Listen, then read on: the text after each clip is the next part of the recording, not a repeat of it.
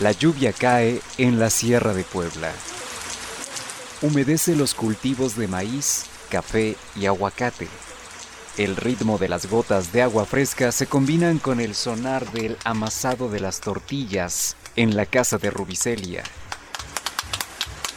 Pues nos encontramos aquí en Ixotitla, municipio de Naupa, Puebla.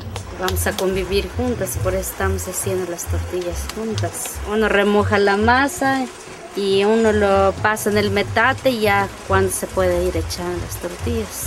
Y otro lo va volteando y así conforme se va cociendo las tortillas se, se va sacando. Ahí dentro también está Zoila, junto al fogón donde se cuecen las tortillas. La mujer se para como a las 5 de la mañana, hacen la lumbre con la leña, con eso hacen sus quehaceres, las tortillas, el café, los frijoles o la comida hace la masa, en su tiempo libre se hacen las artesanías. Cobijadas por una neblina espesa crecen hierbas, plantas y árboles que las mujeres que habitan esos montes, como Rubicelia y Zoila, saben usar con sabiduría.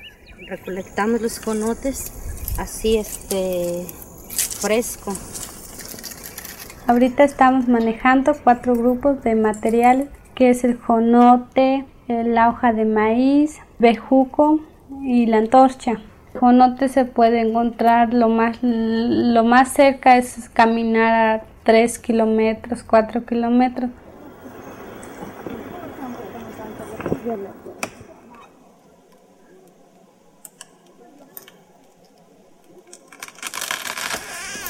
Este jonote se sirve para dar su terminación de los cestos a la orilla. Cuando regresamos de, la recolectar y limpiamos así fresco, después lo ponemos a secar y ya cuando lo vamos a ocupar lo remojamos. El camino es vereda o se tiene que ir abriendo con el machete. Se, se, tiene que subir y bajar montañas y cerros para encontrar el material. Son 10 mujeres que nos venimos organizando y desde hace 10 años que estamos trabajando.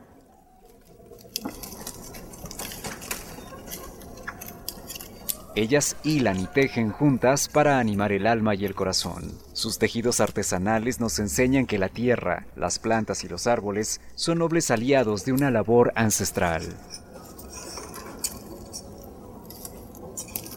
Si yo hago un florero, yo me pongo y me siento y corto las tiras en medidas según lo que yo voy a ocupar. Ya cuando tenga todas las medidas, las lavamos. Después los machacamos con una piedra lisa y con una piedra bolita. Después lo remojamos y lo limpiamos, le quitamos todo lo, todo lo de adentro. Agarramos otra vara que es largo, como de 3 metros, y también lo partimos, lo sacamos en 10 a 12 tiras. Y de allí también limpiamos y es cuando empezamos a elaborar. Y ocupamos también un molde que nosotros le llamamos aquí este banco de madera. Empezamos a tejerlo. Por eso ellas cuidan el agua, las montañas. También se cuidan entre ellas con las artesanías pues nos mantenemos, mantenemos a los niños. Si hacemos un producto y ya lo vamos a vender, nos tenemos que esperar a que se venda y el dinero pues ya lo ocupamos para el gasto de la casa, para comprar el maíz, eh, la comida. Aquí en la sierra, bordar, tejer, trenzar son acciones que se traducen en resistencia, en creación de vida. Usar las manos para crear algo se aprende en colectivo.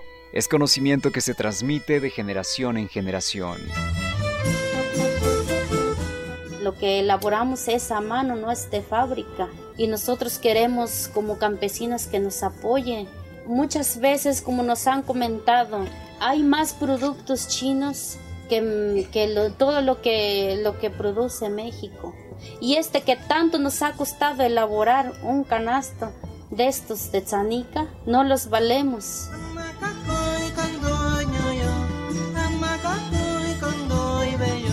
Crear artesanías es una forma de contar historias y trascender en el tiempo. Para mí es mi orgullo ser artesana porque nuestros abuelos y nuestros padres que nos, eh, nos vienen enseñando, o sea, para mí es un orgullo que nunca se vaya a perder este, la cultura indígena.